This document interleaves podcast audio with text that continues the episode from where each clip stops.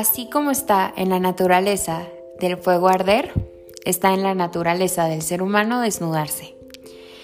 Pero desnudarse no solo es el acto de quitarse la ropa.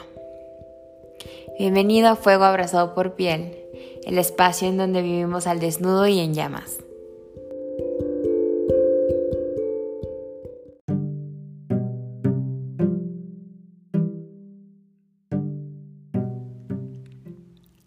¿Cómo saber qué hacer con mi vida?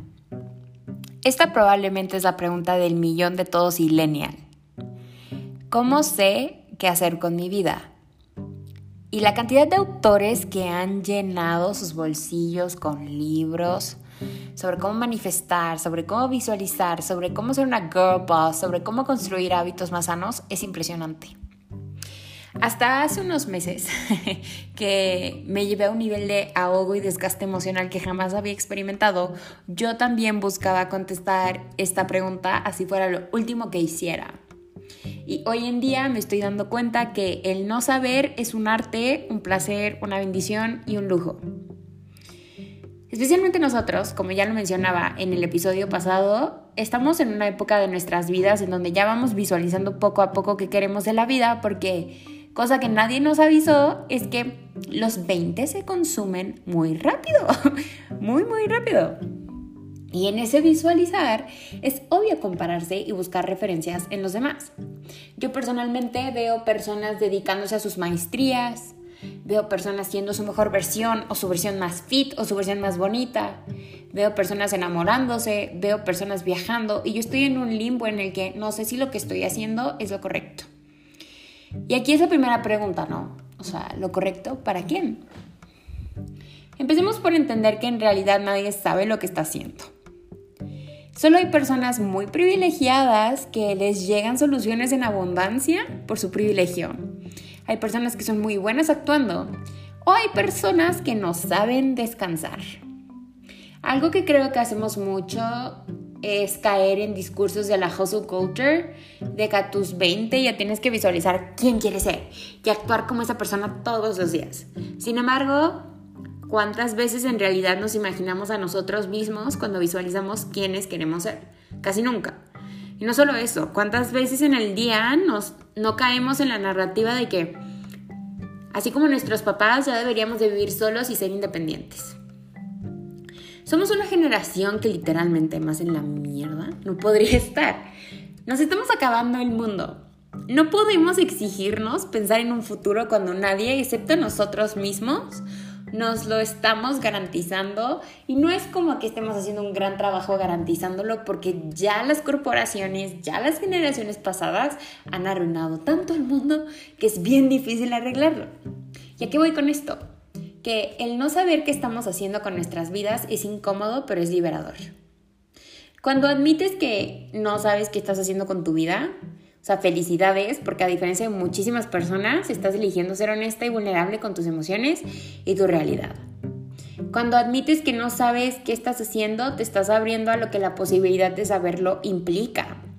Y no solo eso, estás enfrentándote a la incomodidad de no saber en un mundo y en un sistema que valore el saber sobre cualquier cosa. Y como si no fuera suficiente, te estás confrontando a ti mismo por romper con creencias a las que fuiste condicionado y te estás, y te estás enfrentando a tu ansiedad, que creo que esa es de las cosas más poderosas que hay. Ahora, Aceptar el no saber no es esta idea de volverte hippie y dejar que la vida te pase por delante, porque casi nadie en esta vida sabe fluir y yo sí soy fiel creyente de que un mundo sin marea es un mundo que no vale la pena. Aceptar el no saber sí, por otro lado, es rendirte a las posibilidades y creo que el rendirnos a las posibilidades debe ser un debe ser considerado un placer, si no es que un derecho ya sea porque por falta de privilegio, discriminación, el sistema capitalista, desigualdad, no se nos enseña a disfrutar de lo que somos y hacemos en el momento. Se nos enseña a siempre luchar, a siempre pelear, a siempre estar en nuestro grind. Aceptar que no sabes qué hacer con tu vida es aceptar que el mundo está ardiendo y tú solo estás intentando encontrar un poco de oxígeno.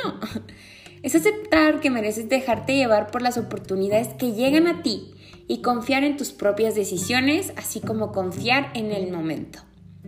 también es aceptar que tal vez no estés haciendo tu quinta maestría ganando 100 mil pesos, que ya vayas por tu segundo novio o tu segundo divorcio. Eh, pero estás existiendo en un mundo que tal vez pronto deje de existir y eso, gente, eso ya es hacer un montón con nuestras vidas. O sea, por favor empecemos a darnos cuenta que no vamos a durar tanto como nuestros abuelitos en el planeta si vamos a este ritmo. Y que vivir ya e intentar vivir en el momento en un mundo que se está quemando, que se está ahogando, puff. O sea, es, es como el exceso, es como el nirvana. Y yo sí creo que eso es a lo que debemos de aspirar porque o sea, va a llegar el 2050, nos vamos a quedar sin agua y nos vamos a seguir preguntando cuál va a ser el siguiente paso. No me parece correcto. Me van a decir, güey, tus cursilerías no resuelven mis problemas. Y sí, la realidad es que yo ya no resuelvo problemas. O sea, no resuelvo ni los míos. Estoy aprendiendo que en la vida no se trata de solucionar, no se trata de respuestas, se trata de vivir. Y me siento muy poderosa cada que desafío estas creencias de esta forma. Pero bastante he leído y bastante he aprendido en este proceso de pasar de ser una girl boss aborazada del futuro a aceptar lo que es. Así que sí, sí tengo algunos consejos que a mí me permiten sobrellevar el proceso de esta respuesta. Por más cliché que suene, a veces visualizar sí funciona. Y no visualizar para caer en esta idea tóxica de conviértete y que tus mañanas sean las mañanas de toda la, de la persona que quieres en el futuro. No, porque muchas veces, o sea, yo me imagino viviendo la vida de Oprah y yo ahorita no tengo el privilegio de Oprah. Entonces tenemos que visualizar de la forma en la que sea real. Sin embargo, ahí les va. Em, en el visualizar puedes cuestionarte. Entonces, algunas preguntas que a mí me funcionan es que tal vez no sepas qué estás haciendo con tu vida en este momento, pero ya sea porque lo leíste, lo soñaste, lo viste en una película o se lo robaste a alguien más, tienes una idea de cómo te ves en el futuro. Y son preguntas tan simples como si te ves trabajando, si te ves trabajando para ti o para alguien más, si te ves con familia, si te ves en el mar, en el bosque o la ciudad, te ves en el invierno o en el verano, te ves en el campo en la oficina. Porque visualizar antes de crearte una realidad te permite cuestionarte y en el cuestionamiento encuentras libertad, porque en el cuestionamiento encuentras qué es aquello que quieres de verdad. O sea, y saber qué quieres sí es bien importante porque en el saber qué quieres es entender cuáles son las decisiones que vas a tomar, cuáles son los límites que vas a sentar y cuáles son los espacios a los que vas a ir o los espacios de los que te vas a ir. Número dos, ¿Qué hace tu yo del futuro? Esto yo lo aprendí en un taller de Marguga de escritura para el autoconocimiento y la sanación. Se los recomiendo muchísimo. Pero son preguntas tan simples como ¿qué hace tu yo del futuro? ¿Cómo se despierta? ¿Cómo duerme? ¿Cómo festeja? ¿Cómo se viste? ¿En dónde vive? Y de todas esas respuestas puedes comenzar, o sea, ¿qué puedes comenzar a hacer ahorita? Por ejemplo, mi yo del futuro es alguien que encuentra en el trabajo y las palabras pasión y alimento. Porque el trabajo se vuelve un placer y las palabras se vuelven mi vivencia. Entonces, ¿qué hago hoy en día? No permito estar en ambientes laborales que me quiten vida, que me hagan caer en el sacrificio y hoy en día no empiezo ni termino mi idea sin escribir. O algo tan simple como, mi yo del futuro duerme en paz. ¿Por qué duerme en paz? Porque tal vez cuida de su salud mental. Entonces, ¿qué puedes hacer hoy? Cuidar de tu salud mental y de tu salud física. Número 3. ¿Qué harías si pudieras hacerlo y si no tuvieras limitantes? ¿Cuál sería tu profesión soñada? ¿Qué te gustaría de esa profesión? O simplemente, si no tienes un trabajo soñado, ¿qué te gusta de no tenerlo? O sea, si tú te pudieras permitir vivir una vida sin respuestas, ¿qué, te gusta de esa idealización que generas en tu cabeza? Porque por, es, por algo esta idea de no sueño con un trabajo, I don't dream of labor, se ha vuelto tan pues tan famosa y tan sonada. Y creo que tenemos que empezar a cuestionarnos por qué nos encanta esta idea de, en realidad yo no sueño con un trabajo. O sea, no sueñas con un trabajo porque entonces tú relacionas trabajar con perder vida y a ti lo que te gusta es vivir. No sueñas con un trabajo porque, o sea, relacionas trabajo con sacrificio y ya no quieres sacrificar tu vida. O sí sueñas con un trabajo porque para ti trabajar es padre, te gusta. Son simples preguntas que todo el mundo puede hacerse. Luego, usa tus redes como un espacio seguro.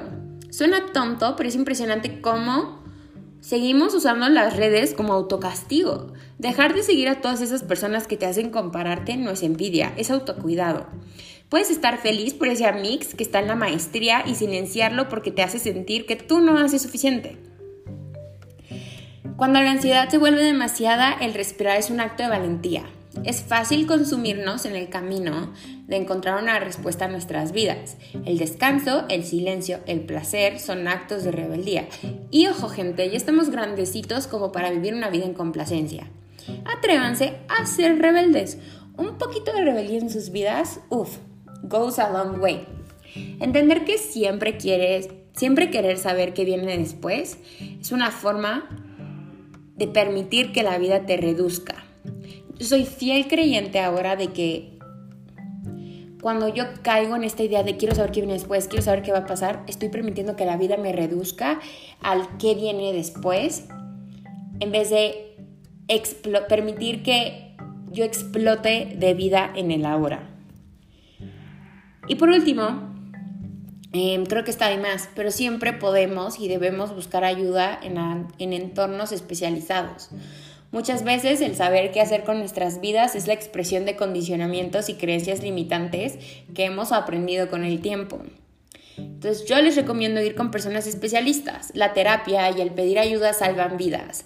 Y muchas veces, si bien la terapia es algo súper poco accesible, existen grupos de apoyo, que aparte son preciosos porque te enseñan a ser vulnerable.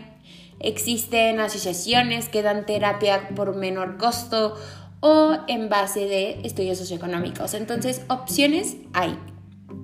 Ahora, por último, debemos liberarnos de la creencia de que el no saber qué hacer es sinónimo a fracaso o a ser un desastre. No eres un desastre, el mundo lo es. No eres un fracaso, eres un éxito por ir a tu ritmo. Hasta en la adivinación hay obscuridad y en esa persona que piensas que todo lo tiene en orden, hay un montón de incertidumbre. Este es un episodio especial porque creo que hay preguntas que no merecen respuestas porque el intentar responderlas es consumir vida. Tal vez haga esto con otra pregunta cada semana. Recuerden que la vida es para vivirla al desnudo y en llamas. Si les gustó este episodio, déjenme saber qué les gustó del episodio, compártanlo. Yo no soy terapeuta, yo no soy psicóloga y no quiero intentar serlo porque obviamente eso es poco ético. Soy una persona que se cuestiona muchísimo, está atravesando su propio camino, su propio proceso y mm, a veces está padre, como siempre les digo, a veces está cool expresar las cosas para darte cuenta que no eres la única persona que las está atravesando. Nos vemos pronto. Recuerden que me pueden seguir en Instagram como arroba fuego por piel. Es el Instagram del podcast. Y a mí me pueden seguir como arroba fortunosorio. Cuídense mucho.